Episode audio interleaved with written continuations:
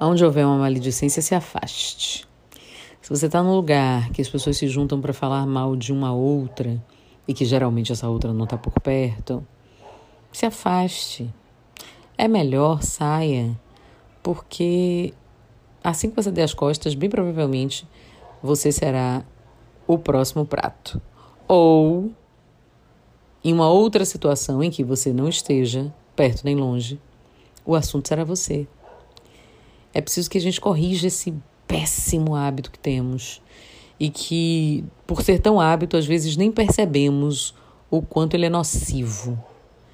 Então, a maledicência, ela nasce e morre no mesmo lugar para mim. Quando começa, se eu não puder, pelas circunstâncias, né, disser a pessoa, para, para, para, para, para, para, eu mudo de assunto, dou uma de louca. Sabe? Tipo, faço uma uma transposição das palavras. É como se aquilo que me foi dito não valesse, não tivesse acontecido. Porque é preciso que a gente não seja caixa de ressonância de negatividade, de perversidade, de permissividade, de falta de educação de decoro, de modos. Depreciar uma pessoa é um negócio muito grave. Inclusive, tem legislação para isso, né? Legislação penal, né? Lembrem-se de calúnia e difamação. Então, frases, expressões caluniosas, é, espalhar por aí uma situação, seja ela acontecida no âmbito público ou privado. Se for privado, pior ainda.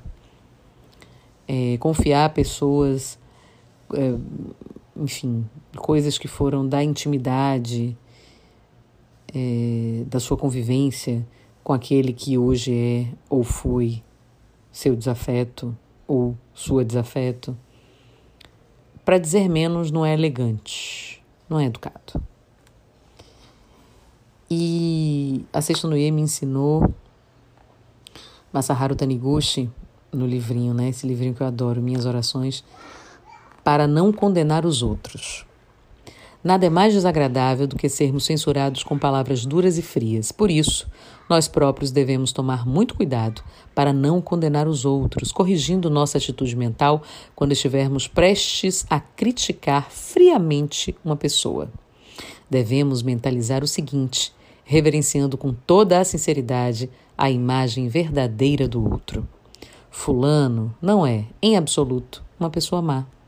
Ele é filho de Deus, uma pessoa excelente. Sei que ele faz tudo com grande empenho e com a melhor intenção. Obrigado, Fulano. Obrigada, Fulano. Entende? Tente. Tente e se corrija antes de tirar o cisco do olho do alheio. Faça o favor de espalhar o soro e não esfregar o olho para não ferir a córnea. E pegar com a sua mãozinha o cisco do seu olho. Eu sou Rita Batista e tá tudo a dar.